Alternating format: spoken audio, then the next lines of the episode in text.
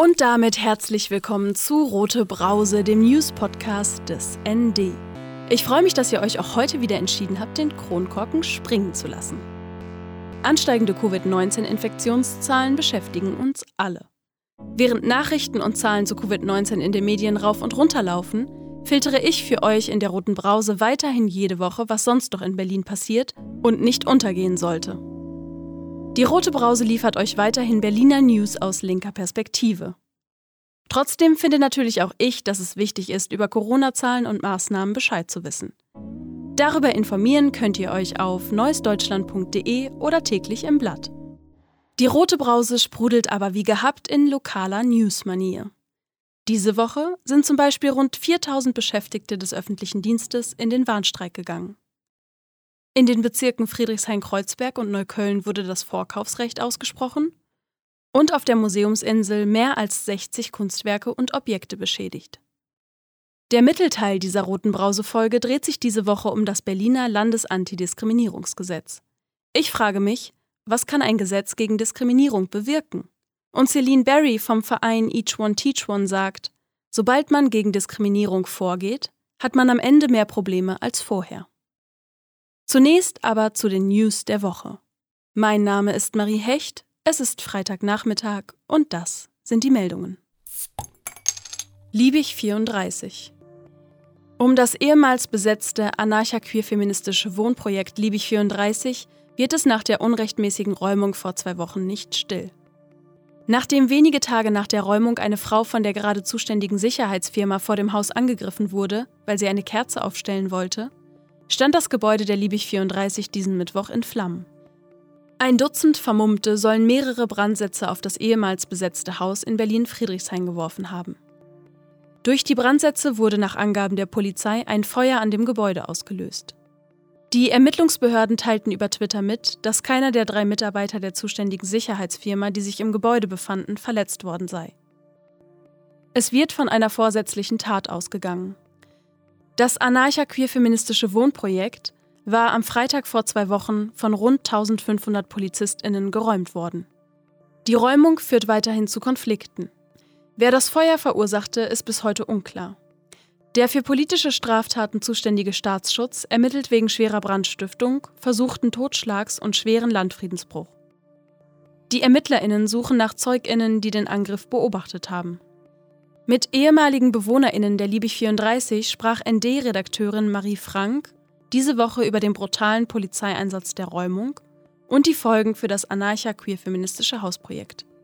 Den Artikel Kollektives Trauma findet ihr auf neues-deutschland.de. Warnstreik.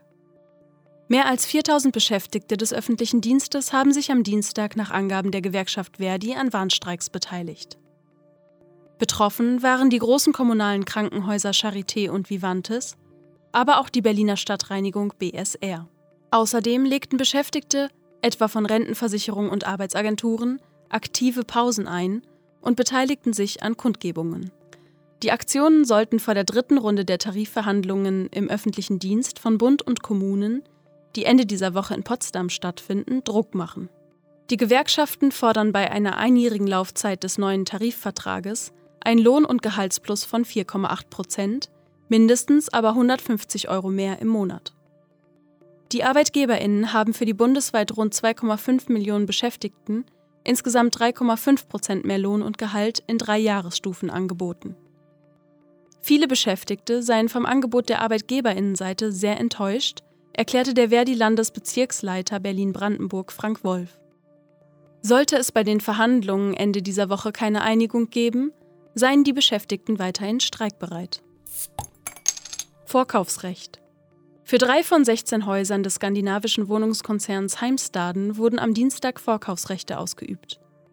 Das gaben die Bezirke Friedrichshain-Kreuzberg und Neukölln sowie die Stadtentwicklungsverwaltung bekannt.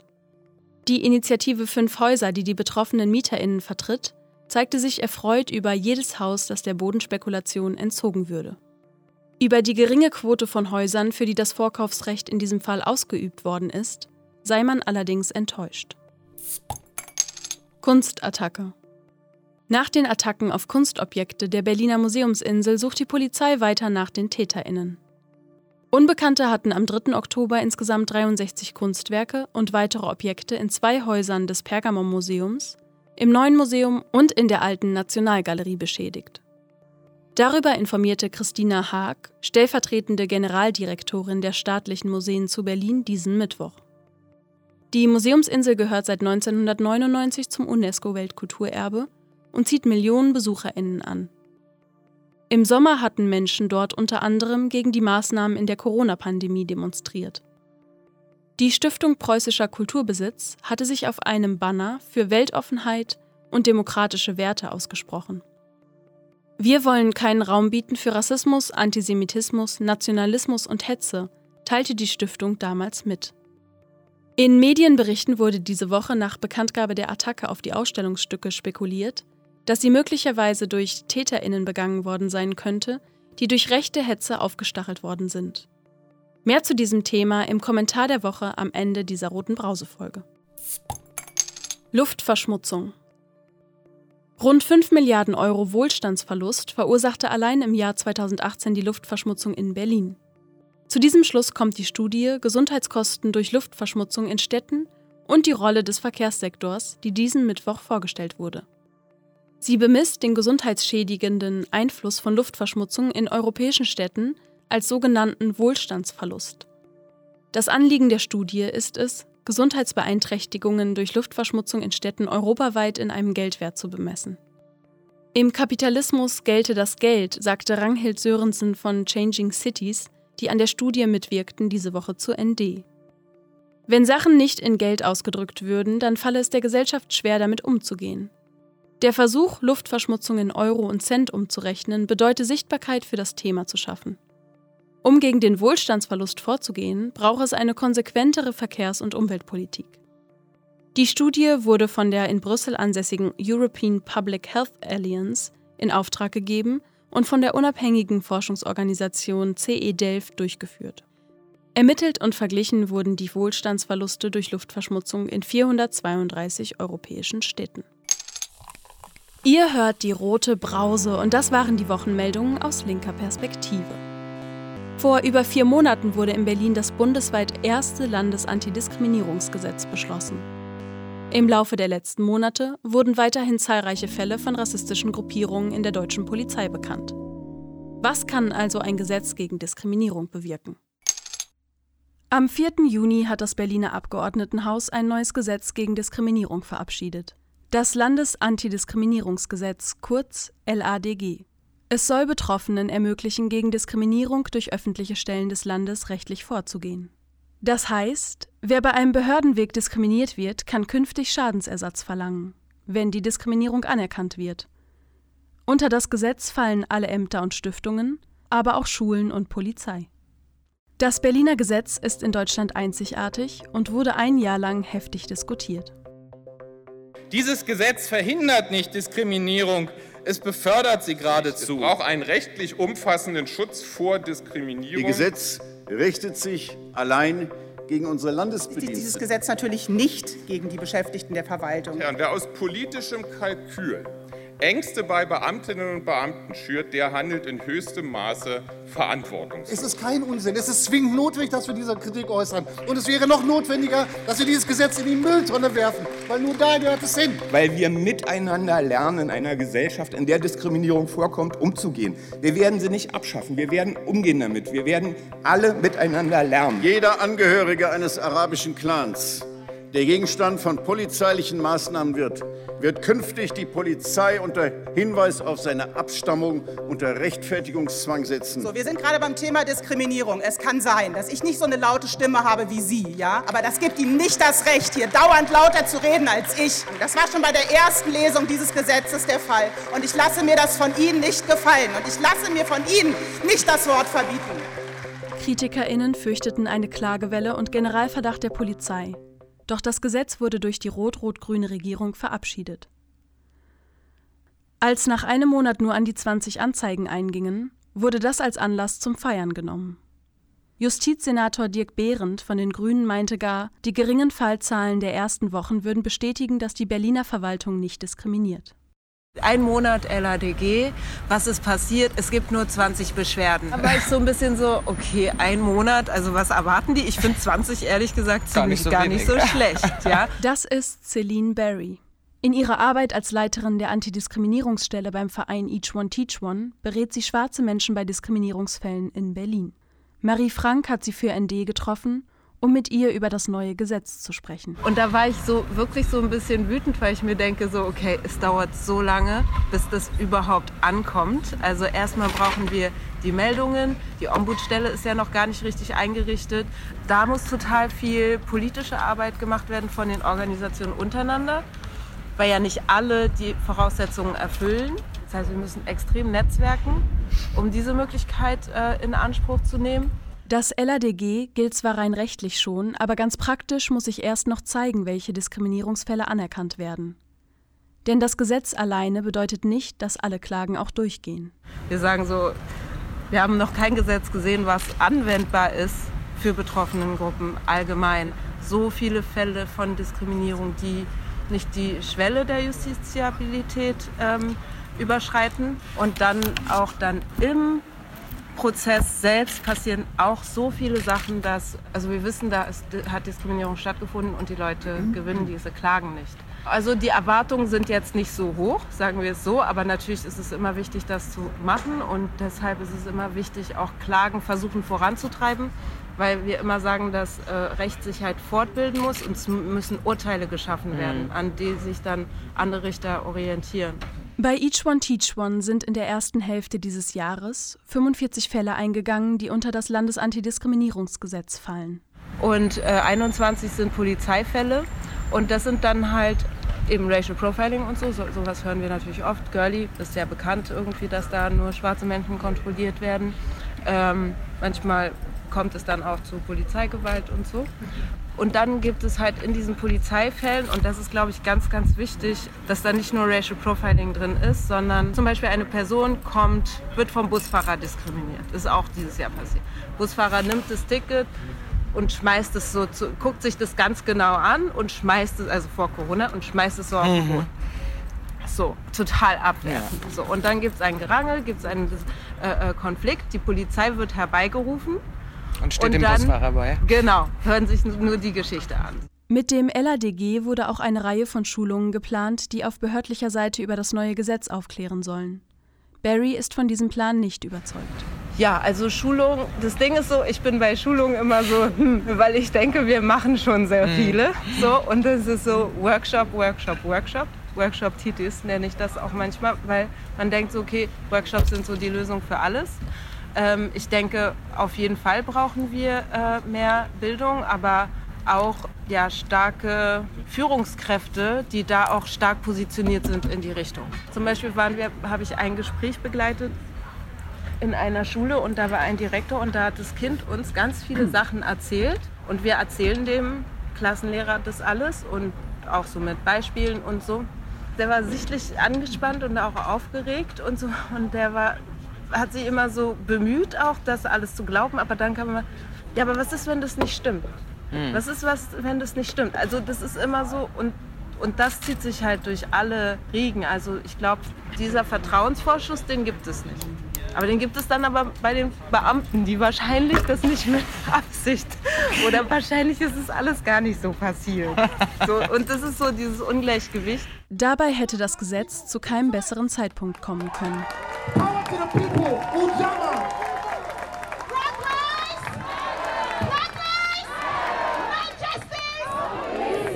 Durch die Black Lives Matter Demonstrationen hatte das Thema Rassismus in Deutschland eine breite Bühne bekommen. Viele hatten sich dadurch auch mehr Bewusstsein über Rassismus in deutschen Institutionen erhofft.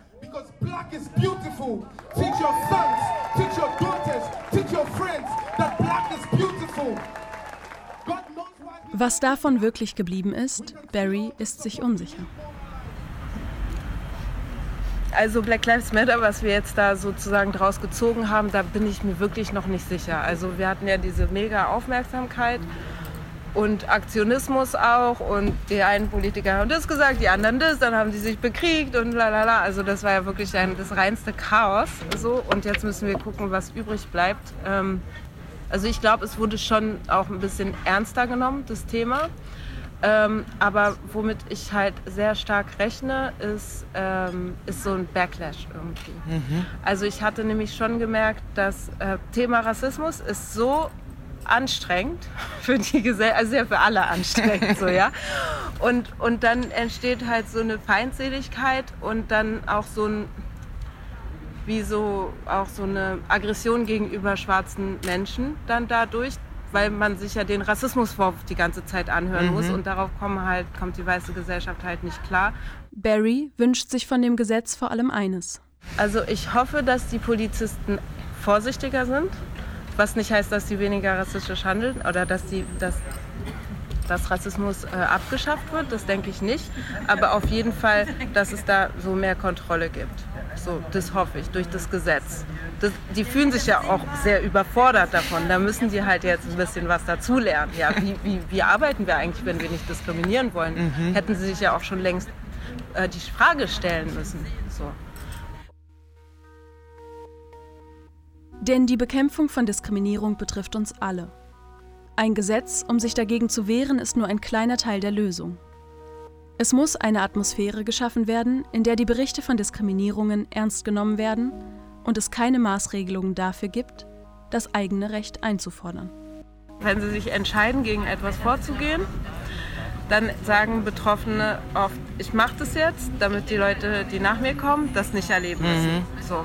Und, ähm, und was sie sich dann äh, wünschen, also auf jeden Fall Beratung ist schon wichtig, also dass man so eine Person hat, mit der man das dann immer besprechen kann, dass man sich nicht alleine fühlt. Ähm, ich glaube, ganz wichtig ist auch nicht auf den Kosten zu sitzen. Und, und das betrifft eigentlich jegliche Ebene, dass es eigentlich so zu Lasten getragen wird. Also, weil sobald man gegen Diskriminierung vorgeht, hat man am Ende noch mehr Probleme als mhm. vorher. Und ich habe eigentlich auch das Gefühl, dass wenn man so einen Rassismusvorwurf ausspricht, die Diskriminierung, also das was so richtig krass, danach wird es einfach richtig dreckig. Mhm. So, ja?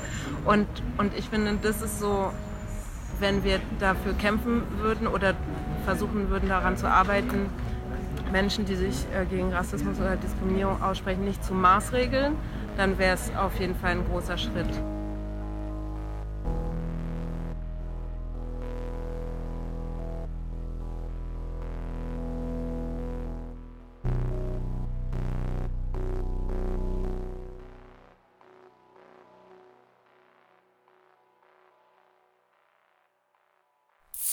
Ein Beitrag produziert von Serafin Dinges. Wenn ihr von Diskriminierung durch öffentliche Stellen in Berlin betroffen seid, könnt ihr euch an die neue Ombudsstelle zur Durchsetzung des LADG wenden. Bei der Landesantidiskriminierungsstelle findet ihr alle Kontaktmöglichkeiten und könnt auch anonyme Beschwerden aufgeben. Ihr erreicht sie unter berlin.de/lads. Mehr zum Verein Each One Teach One erfahrt ihr unter eoto.de. Und jetzt zum Kommentar der Woche. Der kommt direkt aus der Redaktion des ND. Diese Woche geht es um den Einfluss von Verschwörungsideologen im Zusammenhang mit den Kunstbeschädigungen in Berliner Museen am 3. Oktober. Gelesen von Marion Bergermann. Aufklärung statt Hetze.